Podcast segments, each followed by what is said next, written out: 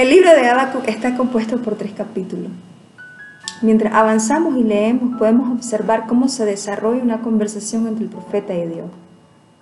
El profeta va delante de Dios y expone preguntas que están en su corazón. Son preguntas que lo confrontan día a día por la situación que él está observando que acontece en el pueblo de Israel. Pero también poco del contexto es que el pueblo iba a ser invadido por Babilonia y los iban a llevar en cautiverio.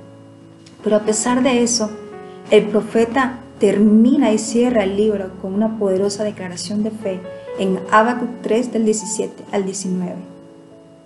Aunque la higuera no florezca ni en la vida haya fruto, aunque falte el producto del olivo y los labrados no den mantenimiento, y las ovejas sean quitadas de la majada, y no haya vaca en los corrales.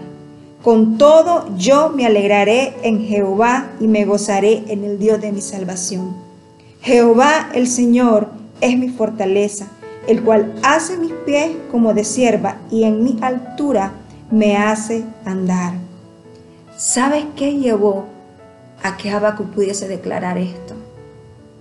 La intimidad y la comunión con Dios. Y eso es algo tan importante que como creyentes podamos tener tú y yo. Porque es ahí donde vamos a ser fortalecidos. Es ahí en donde nuestra fe va a ser incrementada. Es ahí en donde Él va a hablar palabras de vida eterna. Y es ahí en donde seremos llenos de su vida para poder llevar esa vida a otros lugares.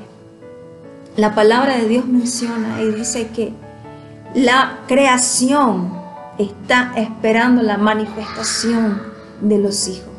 Y como hijos tenemos la responsabilidad para resplandecer.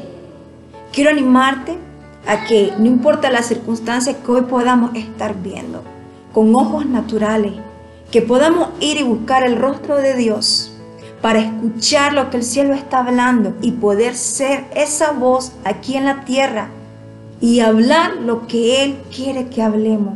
Que hablemos palabras de esperanza, que hablemos palabras que traigan ánimo, palabras que haga, haga que todo temor sea quitado, que fortalezcamos la fe de nuestro hermano. Mediante buscar el rostro de Dios, igual manera nosotros seremos fortalecidos.